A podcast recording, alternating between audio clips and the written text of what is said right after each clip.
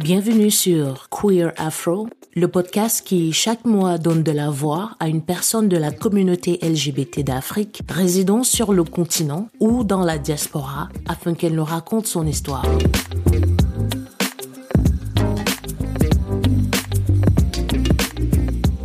Pour ce premier épisode, nous nous sommes assises avec Émilie. Ensemble, nous avons évoqué de nombreux sujets, parmi lesquels la nécessité de son coming out, le rejet de la famille, la religion, les relations amoureuses homosexuelles et plein d'autres. Sans plus tarder, déroulons-le le tapis. Bonsoir Émilie. Bonsoir Gaëlle. Merci beaucoup d'avoir accepté d'être la première invitée de ce podcast. Je t'en prie. Merci à toi de m'avoir invitée. Et c'est un honneur, franchement, c'est pour moi, c'est un honneur d'être là euh, avec toi et avec euh, les auditeurs qui nous, qui nous écoutent. Tu n'as pas un peu de pression? Si, un tout petit peu, mais bon, ça va bien se passer. Qu'est-ce qui t'a motivé à participer à ce podcast? La motivation vient du fait que tu es mon ami et c'était pour moi une manière de t'encourager dans ce projet. Encouragement reçu, merci.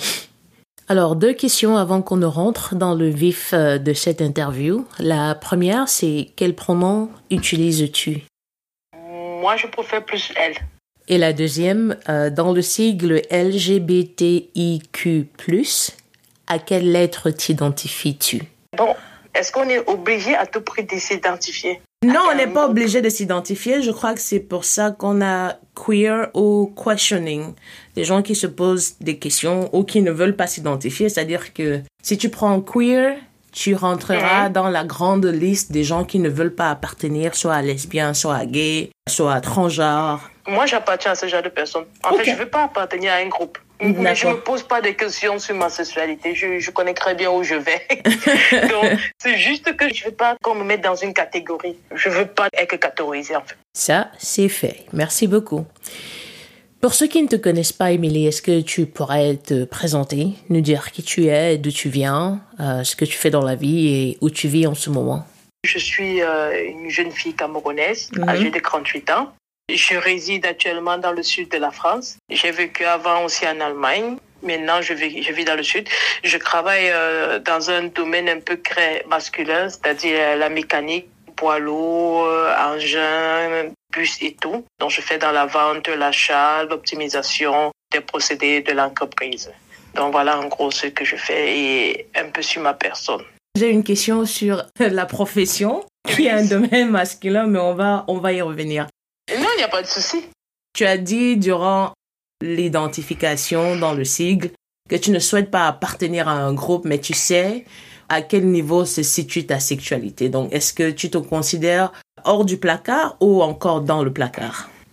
Ce qui m'intéresserait, c'est de savoir qu'est-ce qu'on entend effectivement par sortir du placard. Parce que pour moi, je pense que je sors du placard presque tous les jours. À chaque fois que je dis à quelqu'un que, bon, oui, au fait, je suis attirée par les femmes, j'aime les femmes. Donc pour moi, c'est une nouvelle sortie du placard, en fait, par rapport à cette personne. En fait, je crois que ici, si on doit définir un peu ce que sortir du placard veut dire, euh, ça voudra dire la première fois que Dieu a dit à des proches qui te sont chers, ça peut être des parents, des sœurs, et on est d'accord que sortir du placard, c'est un process continu et perpétuel, voire journalier, comme tu le disais, mais la première fois que tu l'as dit à quelqu'un qui t'était proche. Alors, c'est que ça sera 2012, parce que c'est cette année-là que j'ai décidé de l'assumer auprès de ma famille, auprès de mes proches. D'accord. C'était pas facile, mais je suis pas venue. Alors, quelle est la première personne à qui tu as dévoilé ton homosexualité? La toute première personne à qui j'ai dévoilé, je l'ai dévoilé à mon meilleur ami. En fait, c'est lui qui m'a forcé à me dévoiler, en fait. Comment ça? Un jour, il vient à la maison, bon, on était encore dans les chambres d'étudiants, d'étudiants en Allemagne. Mhm. Il vient, j'avais préparé, on avait mangé, on était en train de papoter et tout.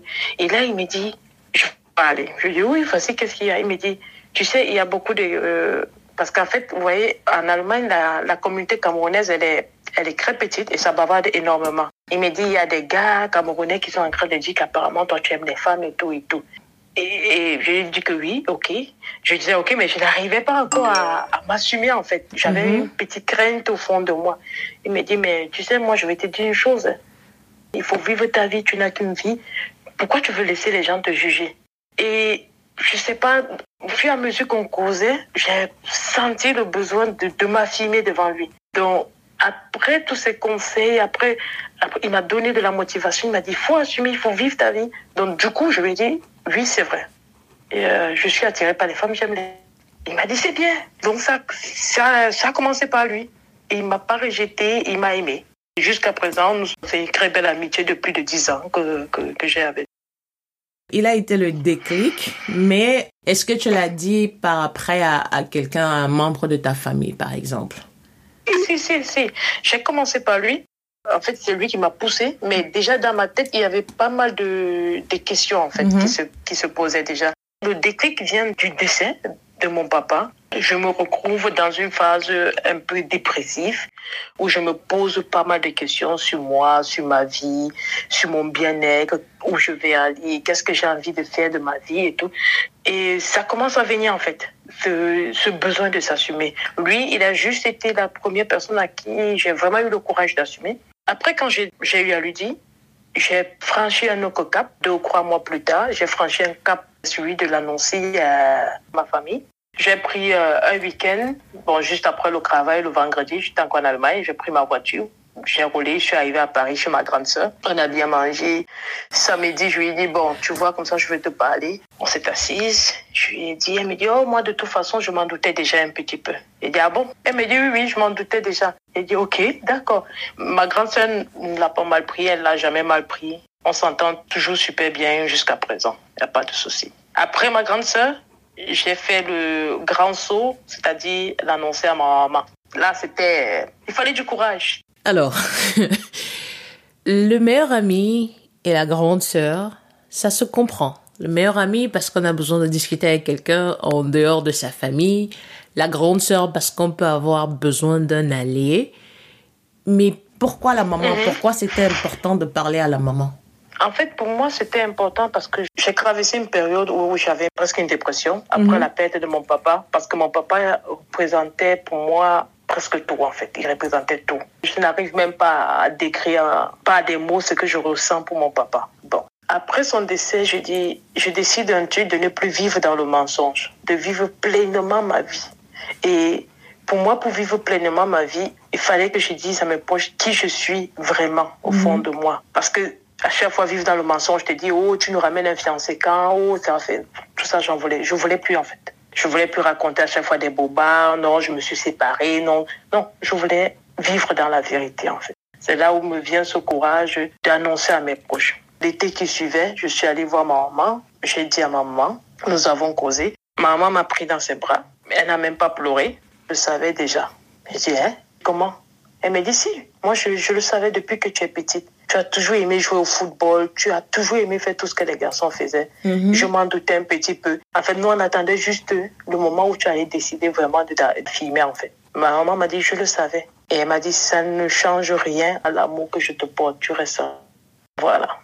Ça ne changera rien à l'amour qu'elle te porte, tu resteras je resterai toujours son enfant. Elle va jamais me régner comme c'est le cas dans beaucoup de familles où euh, quand une personne annonce qu'il aime euh, un nègre du même sexe, la plupart du temps on le renie, on dit que euh, c'est un truc du diabolique. Non, pour elle c'était non.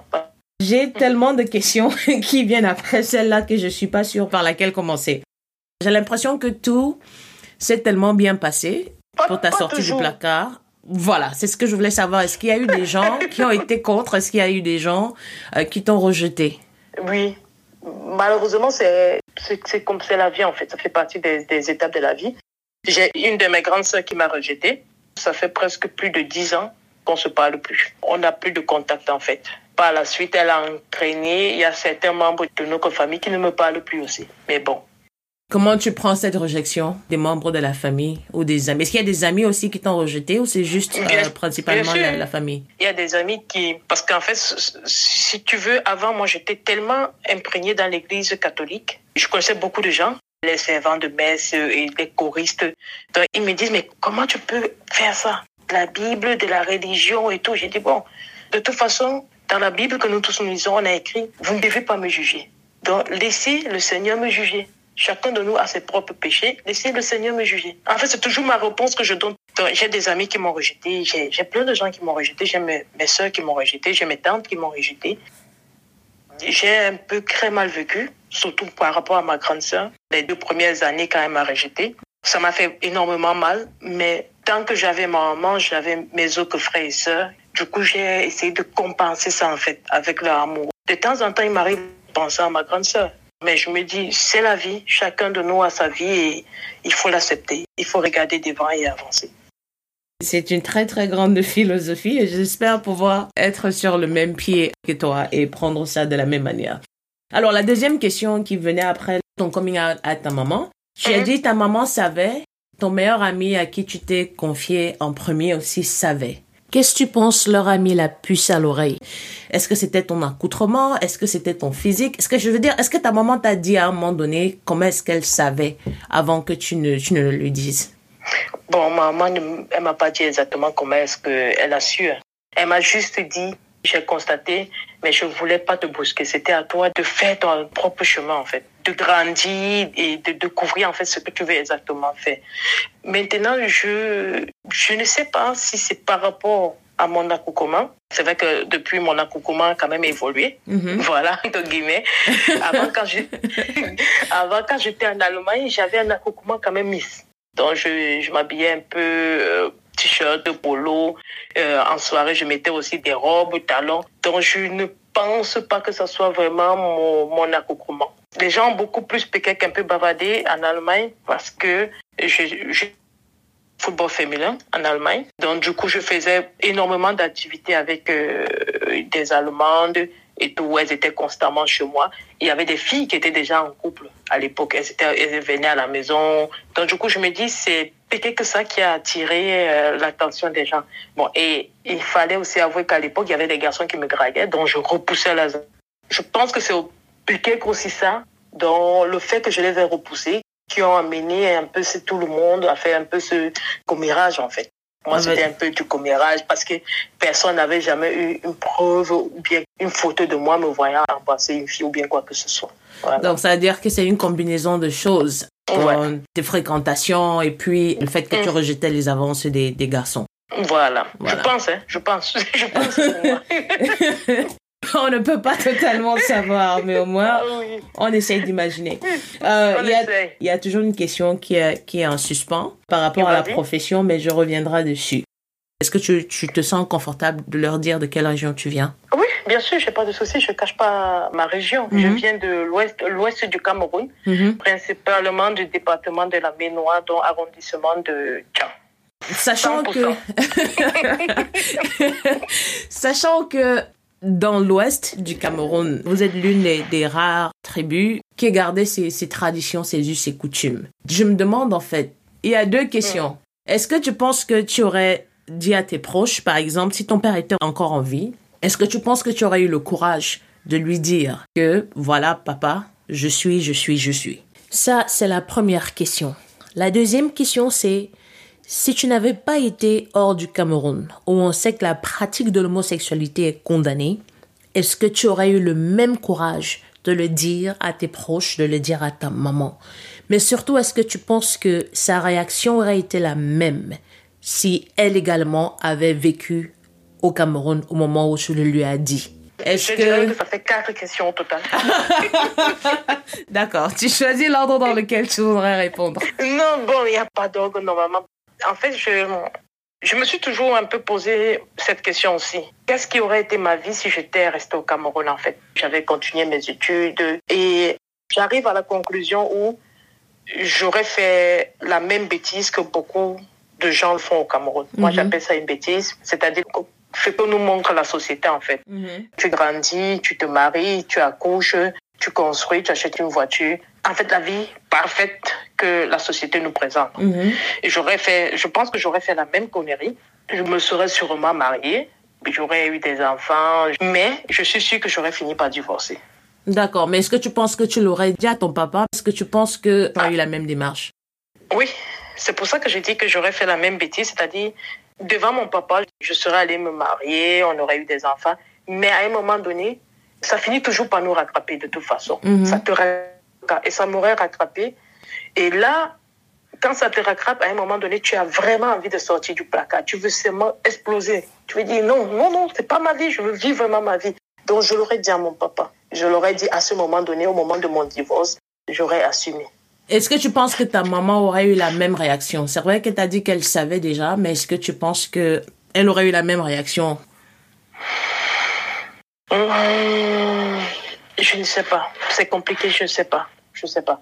Mais je me dis juste que j'ai eu beaucoup de chance d'avoir la plupart des membres de ma famille vivent en Europe et vivant en Europe, ils ont réussi parce qu'il y a des gens qui vivent en Europe, mais ils ont toujours un esprit fermé. Il faut pas se le cacher. Mais ils ont cet esprit ouvert. Donc, ma maman l'a bien pris. Mais si ma maman vivait au Cameroun, je ne peux pas, je ne peux pas dire qu'elle aurait bien prise ou pas.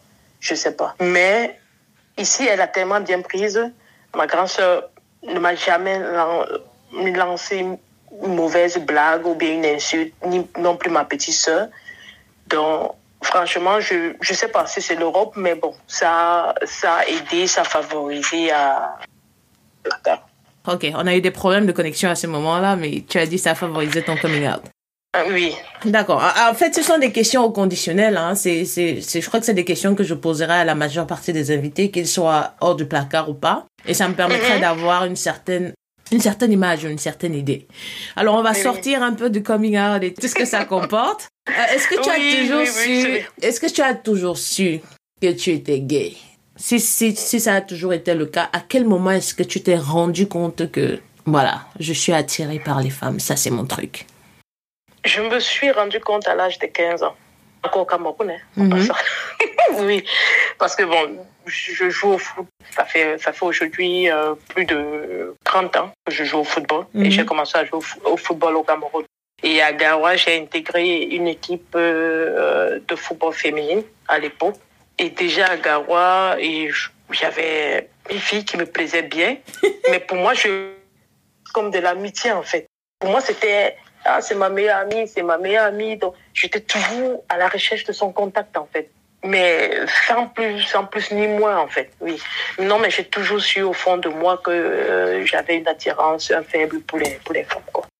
Toujours. D'accord. Bon, depuis que, surtout depuis que j'ai l'âge de 15 ans. Il y a, il y a une question qui me vient à l'esprit, mais j'ai peur du, du, revers en fait, parce que quand tu dis c'est parce que tu joues au football, euh, j'ai envie de demander est-ce que ça veut dire que toutes les personnes qui sont attirées par des, des professions dites masculines sont forcément attirés par des femmes. Je ne pense pas que ce soit le cas. Non, ce ne soit pas le cas. Moi, je suis peut-être qu'une personne mille. Non, non, non, pas du tout, pas du tout. D'accord. J'ai pas seulement joué au football, j'ai joué au handball. Le handball, il y a aussi des femmes qui jouent au handball. Donc, de toute façon, c'est, ça n'a rien à voir ni avec la profession, ni avec euh, nos hobbies, en fait. Ça n'a mhm. rien à voir du tout.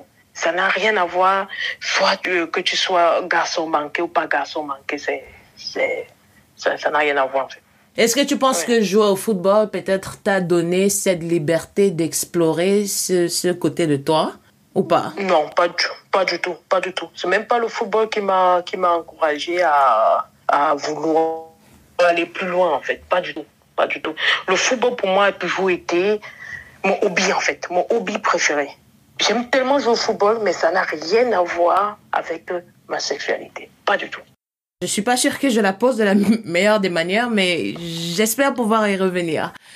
Alors, tu disais tout à l'heure, enfin, en début d'émission, quand on parlait de ton coming out, tu disais, en Allemagne, tu avais beaucoup de compagnies féminines euh, qui jouent au football et qui avaient des, des relations ouvertes, c'est-à-dire c'était c'était connu qu'elles étaient euh, attirées par mhm. les femmes. Donc du coup, j'ai envie de savoir quel est ton rapport avec la communauté LGBT aujourd'hui? Est-ce que tu tu continues à avoir ces ces parties de personnes LGBT Est-ce que tu fais du bénévolat dans une association? Est-ce que tu supportes? Enfin, je veux savoir ton rapport à la, à la communauté.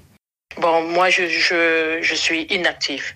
Je le reconnais, je le reconnais ouvertement. Je suis inactive, je fais rien, je fais pas de bénévolat et tout. Pourquoi? Est-ce que c'est un choix ou bien c'est venu avec l'expérience? Non, c'est même pas un choix, c'est pas, c'est juste, je pense que je mettrais plus sur le, compte de la paresse. Oui, c'est juste un peu de manque de volonté en fait. Mais il m'arrive quand je vois par exemple un truc sur Instagram, une, bonne cause, je partage, je, je fais des relais et tout. Donc, c'est vraiment juste euh, un peu dire un manque de volonté si je ne suis pas vraiment impliquée à fond dans la communauté LGBT. Parlant de communauté LGBT, on, on voit directement la Gay Pride. Est-ce que tu as déjà participé à une Gay Pride en Allemagne? Euh, Qu'est-ce que tu en penses? J'ai participé à deux Gay Pride en Allemagne, à deux. C'était, c'était super. J'ai aimé, j'ai beaucoup aimé. En fait, moi, je dis, c'est ça, ce sont des événements qu'il faut, il faut toujours vivre une fois dans la vie, en fait, pour voir comment ça se passe. C'est comme quand on nous parle du carnaval de Rio de Janeiro au Brésil. Je me dis, il faut toujours l'avoir vécu au moins une fois dans la vie avant de dire, bon, je ne le ferai plus. La Gay Pride à Cologne, c'est une des grosses Gay Pride qu'il y a en Allemagne. C'était vraiment bien. J'avais, j'avais beaucoup aimé. Après, j'étais allée dans une autre Gay Pride, la Gay Pride même de ma ville. C'était à Dortmund j'avais vraiment pas du tout aimé. Vraiment pas. Je, ça m'avait laissé un goût mais Je n'avais même pas mis euh, deux heures de temps, j'étais rentrée chez moi. Ça dépend. J'ai entendu par exemple parler de la Gay Pride à Paris. Apparemment, c'est un truc qui est bien. Il faudra, il faut y vivre un jour quand le coronavirus va nous laisser. il faut préciser que ce podcast est enregistré en début d'année 2021 et nous sommes encore en pleine crise de coronavirus. Qu'est-ce que tu n'as pas aimé dans la, la, Gay Pride? C'était quoi? C'était Cologne? Non, non, non, Dortmund. Dortmund. Qu'est-ce que tu n'as pas aimé dans la Gay Pride de Dortmund? C'était beaucoup plus des enfants. Je dis enfants par rapport à mon âge, des jeunes de 18 ans, 20 ans, 19 ans. C'est pour ça, en fait, elle n'était pas aussi grandiose que celle qui se passe dans les villes comme Cologne ou Berlin. D'accord, ok. Alors, quand tu parlais du, coming out, tu as parlé de, dépression, mais ça c'était lié au décès de ton papa.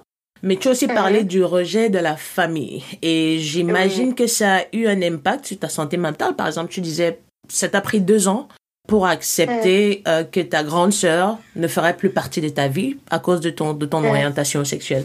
Comment est-ce que tu as géré cet aspect de la santé mentale? Parce que faire son coming out ou avoir à ses proches, qu'on est attiré par des personnes de même sexe, il y a d'abord un travail de questionnement sur soi, que ça comprend, parce qu'il faut déjà comprendre qui on est, pourquoi est-ce qu'on est comme ça, pourquoi on est différent, et ça, c'est, c'est une grosse part de l'acceptation de soi. Mais maintenant, après, il faut gérer la pression des pères, de la société, de la famille. Par exemple, au travail, oui, des amis. Mais la première question, c'est de savoir comment tu es parvenu à gérer ce rejet de la famille. Quel impact ça a eu sur ta santé mentale et comment est-ce que tu es parvenu à gérer ça? Bon, au niveau de la famille, ça n'a pas eu un aussi grand impact, on va dire, parce que, comme je le dis, il n'y a que l'une de mes grandes sœurs et une de mes tantes. Malheureusement, ma tante qui m'a rejetée, c'est une tante que j'aime énormément. Donc, de temps en temps, comme je dis, il m'arrive toujours de penser à elle, ça me fait mal. Ça me mhm. fait mal. Je ne peux pas dire que ça me fait pas mal jusqu'à présent. Ça me fait mal qu'elle me rejette. Mais comme je dis, c'est la vie. Pour essayer de couvrir mon équilibre, encore le rejet de ma grande sœur, de ma tante, sur ceux qui m'ont qui m'ont accepté, qui continuent de m'aimer euh, malgré mon orientation. Et moi, j'ai mis une autre partie de ma santé dans le sport, en fait. J'ai besoin de faire du sport pour être équilibré. Si je le fais pas, je suis pas équilibré. C'est comme s'il y avait un truc qui me manque à chaque fois. Le sport permet pour moi de me ressourcer, de m'équilibrer de m'évader. Et c'est grâce au sport, grâce à ma famille, ceux qui m'ont toujours soutenu, que je réussis à garder euh, le cap et de toujours avancer. Donc, pas de psychologue? Non, pas de psychologue. J'ai pas eu à faire un retour au psychologue. J'ai toujours eu des très bons amis qui ont toujours su une oreille. Et il faut avouer que j'ai une relation, euh, un lien très très fort avec ma maman. Elle est toujours là pour moi, même si je, même s'il y a quoi qu'il se passe, quoi qu'il arrive, elle est là, donc je l'appelle, je dis maman, je vais pas bien, on parle, on parle. Elle m'écoute, elle me reconforte, elle me donne de, de, la force, elle me soutient. Donc, du coup, j'ai jamais eu euh, recours à un, psychologue. Il faudra qu'on parle à maman pour savoir euh, qu'on ait sa version des faits, pour savoir comment est-ce qu'elle a, elle a géré tout ça en fait. Ce serait bien qu'on l'ait dans le podcast un de ces jours. Il n'y a pas de souci. Je, je, je veux souffler deux ou trois mots déjà. Oui. Il n'y a pas de problème. Au niveau du travail, comment ça se passe? Bon, au niveau du travail, j'avais un boulot en Allemagne mhm. où certains collègues, bon, c'est pas, moi je suis pas du genre, je viens avec la pancarte, ouais, je suis, euh, j'aime les femmes, j'aime les femmes. Non, non, pas du tout. Et il y avait certains collègues qui m'avaient posé des questions. Est-ce que tu as un copain? J'ai dit non, je n'ai pas un copain. Bon, quand tu veux crofunir à un moment, je lui ai dit que oui, bon, j'ai une copine. Et dans ce boulot en Allemagne, j'avais jamais eu j'avais jamais eu de remarques désagréables ou quoi que ce soit. Bon, généralement, jusqu'à présent, je, on peut dire, je touche du bois, que ça continue comme ça. Et même si ça continue pas comme ça, je m'en fous. C'est mon orientation, je mène ma vie. Et si ça plaît pas à quelqu'un, bon, eh, je, t'ai rien demandé. Hein. Mais si c'était ton patron, supposons c'était ton patron, c'est-à-dire tu viens d'être embauché dans une entreprise et, et le patron te, te, dit voilà, je veux pas de, de personnes queer dans mon entreprise. Mhm, Qu'est-ce que tu mhm. ferais? Mais euh, je cherche un autre boulot, hein. c'est tout. C'est tout. Non, mais, mais pourquoi est-ce qu'on veut se compliquer la vie? Tu peux pas aller travailler quelque part où tu ne te sens pas. Dans ce boulot, tu passes les trois quarts de ton temps. Donc, il faut aller dans un boulot, faire un boulot que tu aimes. Tu peux pas aller dans un boulot où tu seras oppressé à cause de ton orientation. Non, je suis désolée. Si, j'arrive dans un boulot, mon patron me dit qu'il n'aime pas les cœurs, mais tout est dit, je retourne chez moi, je, je cherche autre chose, c'est tout.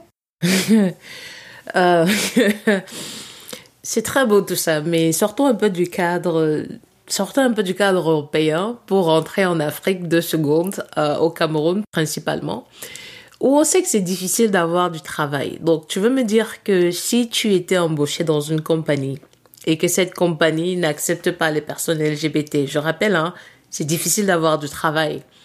Et tu es embauché dans ces conditions difficiles-là, et ton patron te dit je ne veux pas de personnes LGBT dans ma compagnie. Tu irais à l'encontre de ton patron au risque de perdre ton travail? Non, c'est un peu... Tu, tu, tu, caches, tu caches, non, pour pouvoir survivre et avoir de quoi vivre. C'est important, c'est, tu dois aussi vivre. Non, non, tu caches. Et, et parlant de, de, de ces, euh, enfin, de ce rejet, toujours sur, dans le cadre du rejet, euh, est-ce que tu, il t'est déjà arrivé de, de subir des, des mésaventures, d'avoir des mésaventures liées à ton orientation sexuelle? Franchement, là, je suis, je sais pas si je suis, je suis chanceuse ou pas, mais non.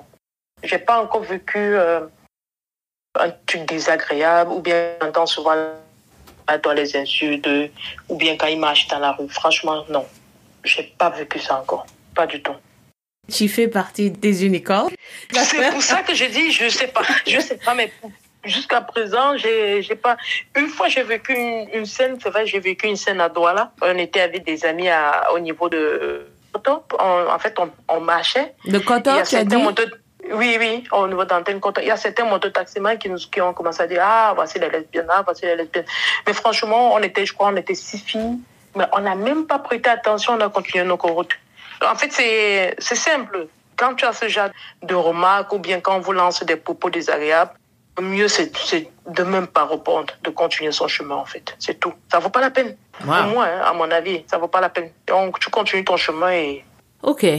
Alors, je crois que c'est pas ton cas, principalement parce que je crois que ta maman, elle, elle survient à ses besoins et tes frères et sœurs également, mais que penses-tu, en fait, de, de la relation parent-enfant? Lorsqu'on sait que l'enfant est homo et subvient aux besoins de la famille? Est-ce que tu penses qu'ils sont plus conciliants? Est-ce qu'ils sont plus enclins à accepter la sexualité de l'enfant? Parce qu'il subvient aux besoins?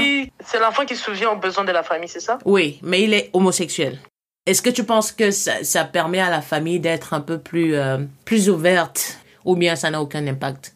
Je dirais que ça peut avoir un impact comme ça ne peut pas avoir un impact. Il y a, il y a des familles où ça peut avoir un impact où la famille, bon, tout le monde fait que non, en fait, tout repose sur, euh, sur X. Mm -hmm. Si aujourd'hui euh, nous rejetons X, on n'aura plus rien. Ils se mettent à faire, euh, à jouer, comment dire, à, à, devenir, ils deviennent des hypocrites en fait, mm -hmm. si on peut dire. Et oui, ils font devant lui comme s'il, comme s'il l'aime, comme s'il accepte, mais dans le dos tourné, on l'insulte, on le, on le, en fait, c'est juste de l'intérêt. Bon, il y a d'autres familles où, malgré ton orientation, te disent que non, ils n'ont pas besoin de toi. Hein. Ça, ça dépend, ça dépend. Alors, en termes de médias, parce que venant du Cameroun, et je sais que les médias, il y a beaucoup de choses qui se disent sur l'orientation sexuelle. C'est une histoire des Blancs, c'est une histoire ajoutée. Euh, généralement, quand on une, parle d'homosexualité... de religion. Ouais, de, de, de pédophilie et tout ce que ça comporte. Donc, du coup, quel rôle penses-tu que les médias ont joué ou continuent de jouer dans la compréhension et l'acceptation de ton orientation sexuelle? Par exemple, à tes 15 ans, puisque c'est l'année, c'est durant laquelle tu as, tu as vraiment découvert que voilà, J'aime beaucoup les femmes. Est-ce que tu penses que les médias t'ont aidé à définir ton orientation sexuelle? Non, pas du tout. Moi, les médias ne m'ont pas aidé parce que à l'époque, si, on se, si tu te rappelles bien, à l'époque de nos 15 ans, qu'est-ce qui passait à la télé? C'était les, les Melrose Place, les Beverly Hills.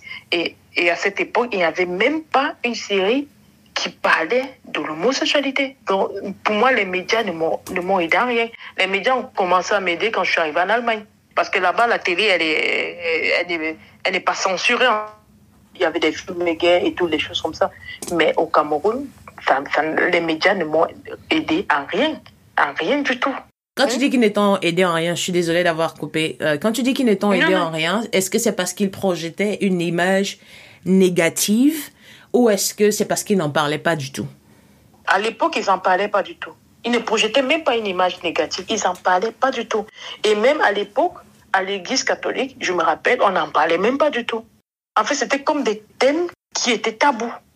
Pourtant, il y avait des choses qui se passaient à l'église catholique. Et quand je demandais souvent au prêtre, il me dit, il faut croire en Dieu, ma fille. Je vais jamais oublier cette phrase-là. Il faut croire en Dieu. Il faut croire en Dieu. Mais il ne faut pas regarder ce que les gens font. Il faut croire en Dieu.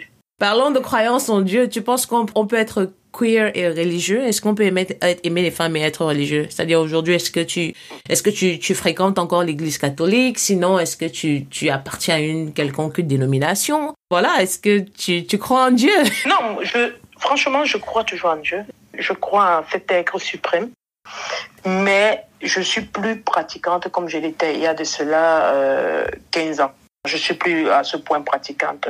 Mais il m'arrive de temps en temps, euh, peut-être que si on nous invite à un baptême, les choses comme ça, bon, je me recouvre à l'église. Ça, je refuse pas, je me recouvre à l'église catholique et tout. Est-ce que tu penses que... Dieu.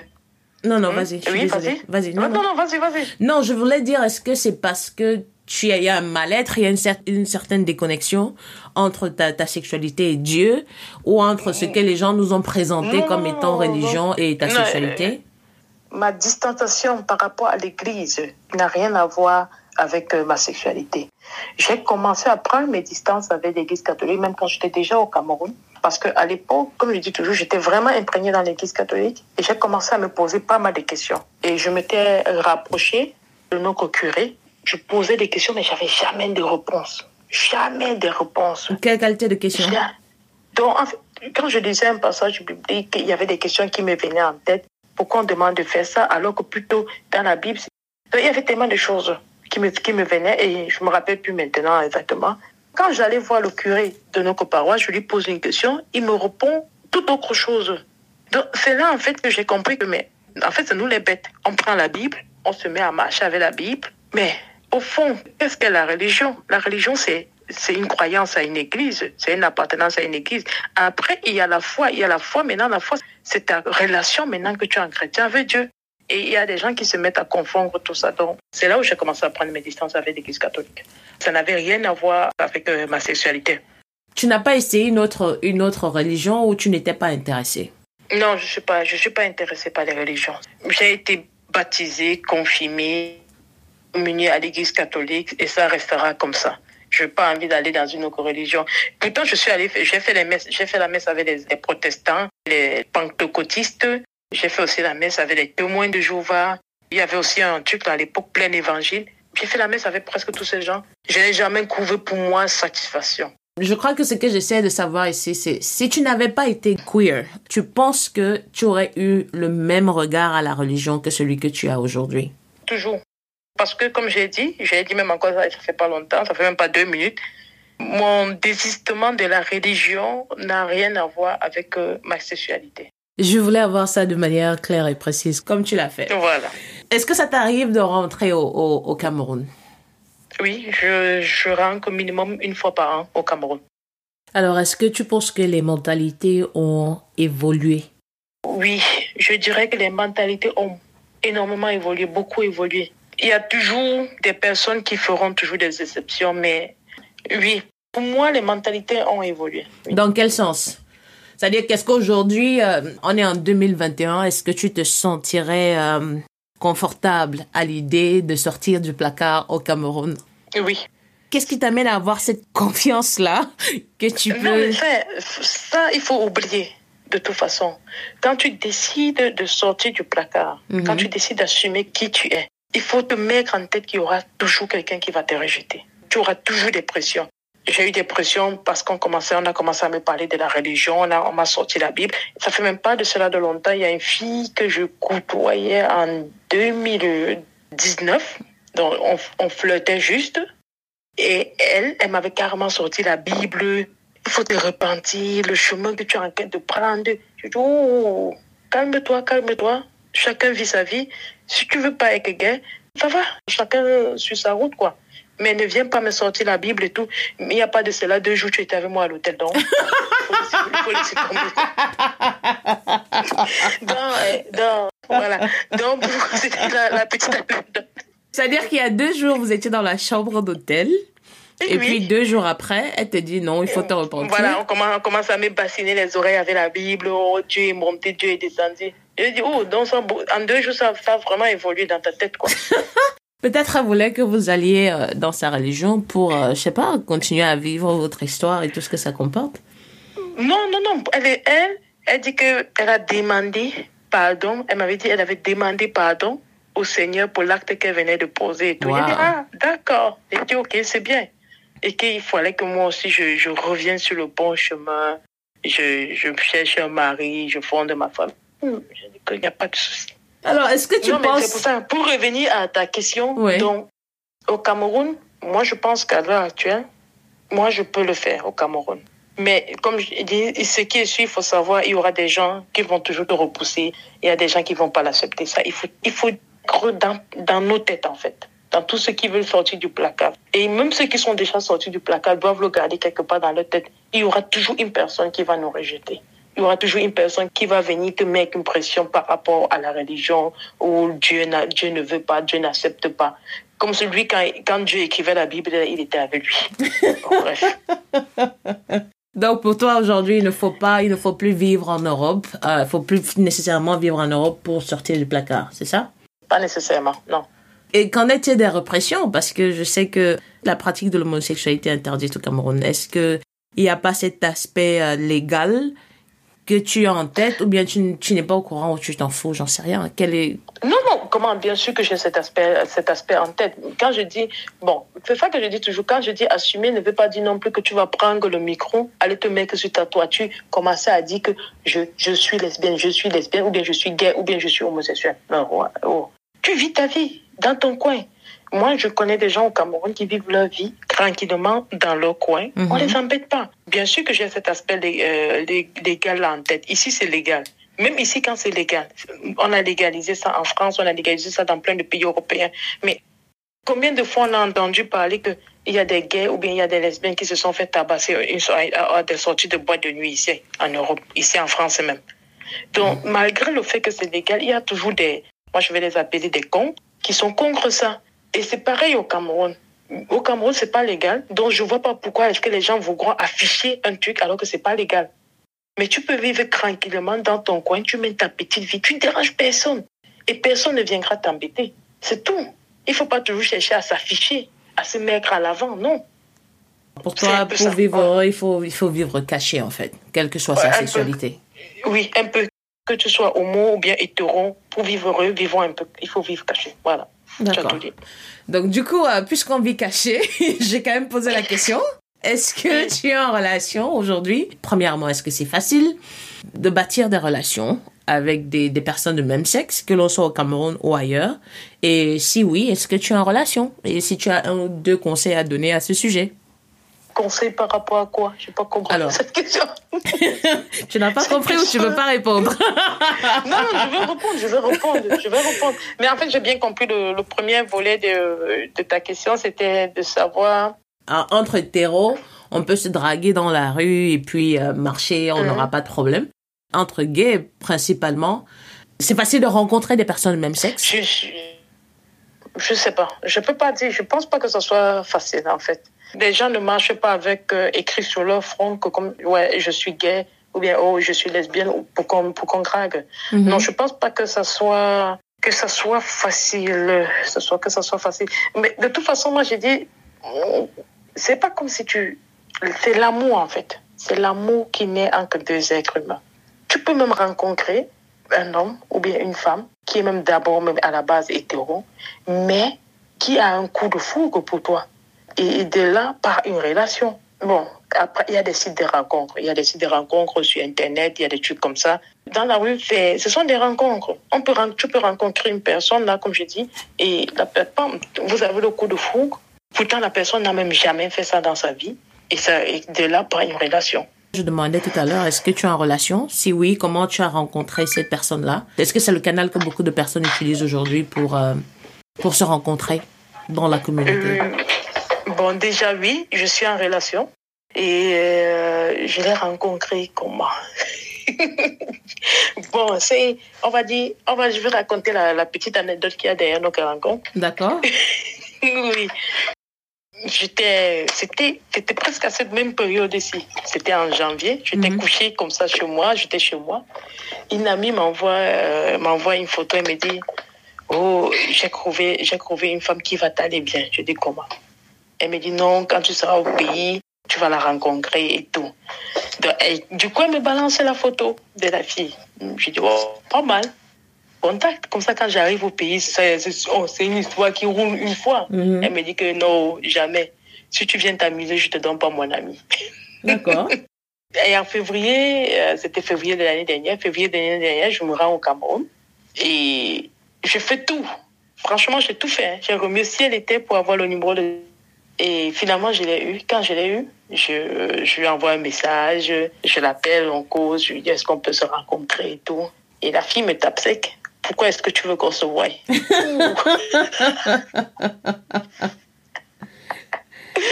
J'ai dit que non, mais on va, on va, on va juste boire un verre, on fait connaissance, c'est tout, il hein, n'y a rien, il a rien derrière et tout. Elle me dit, ok. C'est comme ça qu'on s'est donné, on s'est rencontrés. Euh, le lendemain, on s'est rencontrés dans un, dans un snack au Cameroun. Et c'était le, le, début d'une belle, d'une belle histoire, quoi, d'une belle aventure. C'est-à-dire qu'aujourd'hui, il y a beaucoup de gens qui se rencontrent par amitié interposée, c'est ça? Oui, ça, oui, ça, oui, ça peut arriver, oui. Euh, est-ce que ta, ta copine, elle est, elle est hors du placard également? Non, elle n'est pas, elle est pas hors du placard, non. Il n'y a que ses amis qui savent, en fait, ses amis qui appartiennent à la, à la communauté. Oui, il y a ses, ses amis qui savent, ouais. Elle n'est euh, pas encore hors du placard au niveau de la famille, et, mais elle a toujours euh, relation que devant ses amis, sans souci, sans gêne. Je crois qu'on s'achemine vers la fin, ça ce sont les, les dernières questions. Quelle est ta vision de la famille? Est-ce qu'on peut être euh, queer et avoir des, fonder une famille avec une personne de même sexe et avoir des, des enfants, si possible? Oui, bien sûr. On peut être euh, queer et avoir sa famille. Est-ce que c'est ton souhait? Oui, c'est mon souhait. Et pour les enfants, comment ça se fera? On passera par une banque de sperme. Je préfère passer par une banque de sperme. Pourquoi? Je préfère. Je le préfère en fait. Comme ça, ça, ça évite d'avoir euh, des soucis avec l'ami. L'ami va commencer à te dire, oh, je dois avoir mon enfant peut-être de telle date à telle date, je dois pouvoir passer les vacances avec l'enfant. C'est pour éviter un peu tous ces soucis-là, de garde euh, partagé ou bien quoi que ce soit. Non. Quel est ton souhait pour la communauté LGBT du, du Cameroun? Hum, Mon souhait, c'est que euh, qu'il y ait un peu plus de qu'on continue de bosser afin que ça si ça peut devenir légal au pays ce serait aussi une bonne chose ouais. Qu'est-ce que euh, la légalisation comporte pour toi? Non ça veut dire euh, pouvoir vivre vivre ici en fait en Europe c'est-à-dire euh, euh, je veux, si je veux sortir, par exemple, avec ma femme, on va au restaurant. Si j'ai envie de lui faire un bisou au restaurant, que je puisse lui faire le bisou sans, sans avoir une crainte que derrière moi, la gendarmerie ou la police euh, sera là, en fait. C'est un peu ça. Tu penses que c'est un truc qui est faisable? Honnêtement, non. Mais bon, pour faire vivre. Si tout était à refaire depuis 2012, est-ce que tu le referais? Oui, sans hésiter, je le referais. Penses-tu que c'est important de faire son coming out? Je ne peux pas me mettre à la place des uns et des autres. Je me mets à ma place et pour moi, c'était important de le faire en fait. Pour moi, c'est un truc personnel. C'est chacun de nous qui doit déterminer s'il doit faire son coming out, s'il est prêt à assumer euh, tout ce qui va avec. Et en fait, c'est personnel pour moi. Merci beaucoup, Émilie. On rentre maintenant dans la dernière partie de l'interview et c'est la partie la plus fun où je te donne un mot ou une phrase et tu me dis la première chose qui te vient à l'esprit sans réfléchir. On est d'accord? D'accord.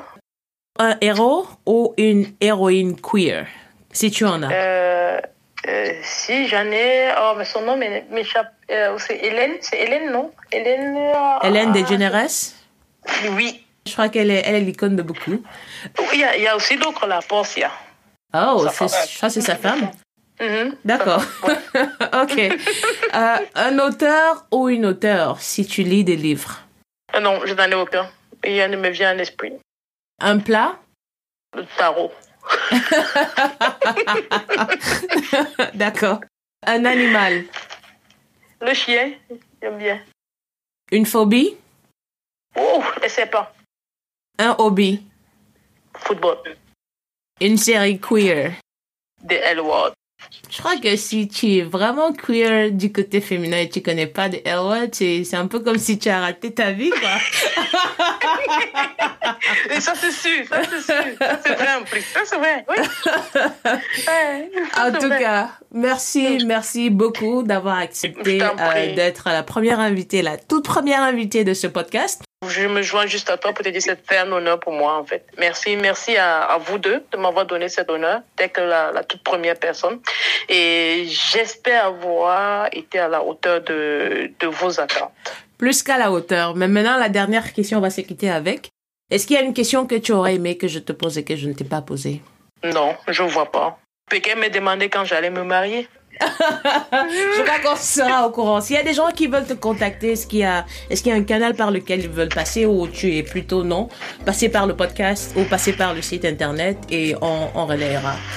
Oui, on passe, on passe par le podcast, par le site internet, il n'y a pas de souci. Je, je répondrai.